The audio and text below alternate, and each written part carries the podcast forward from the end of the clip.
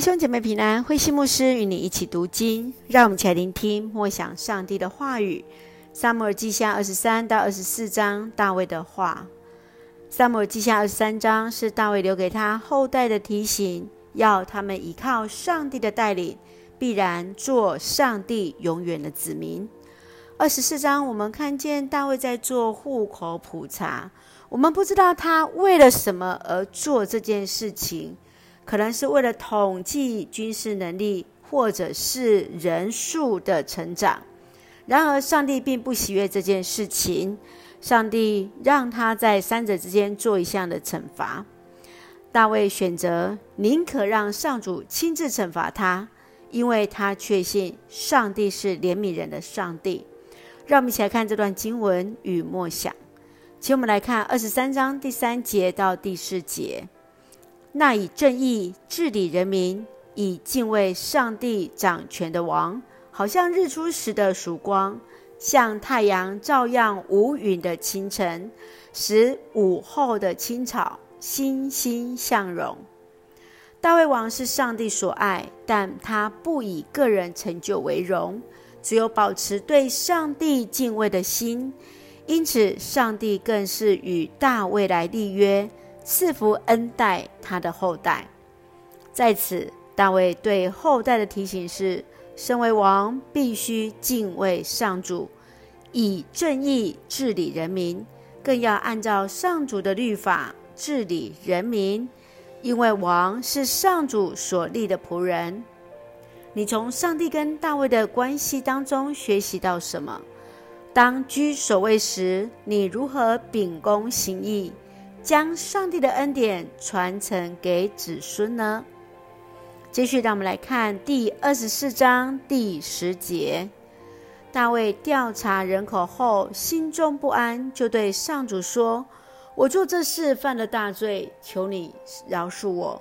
我做了愚蠢的事。”当大卫命令约押去数点人数时，约押提醒王为何要做此事。既不是为了打仗、征兵或扣税，然而只是为了彰显大卫他自我的成就，拥有多少百姓嘛。最后，大卫终于发现了自己的骄傲，但是为时已晚。上帝已经不开心，他让大卫做三个选择当中任选一项作为惩罚：三年的饥荒、逃亡三个月，或是三天的瘟疫。大卫选择接受上主而来的惩罚，他不愿意遭受敌人的追赶，因此上主降下了瘟疫，七万人死于瘟疫。你曾经因为欠缺考虑、坚持己见，而后才发现自己的愚昧吗？求主来帮助我们，能够定睛在神的面前，查验我们自己在骄傲时刻，能够马上的来谦卑自己。求主帮助，让我们用二十三章第五节作为我们的金句。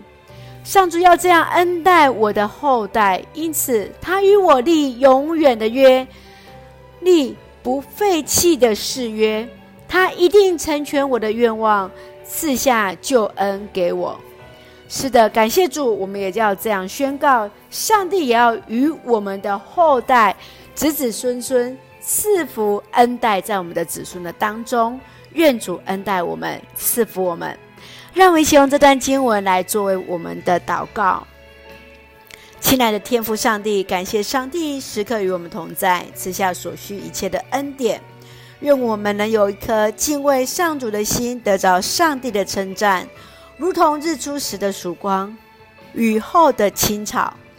求主赐福台湾，引导我们的总统走在你的道路，敬神爱人，行公义，好怜悯，秉公行义。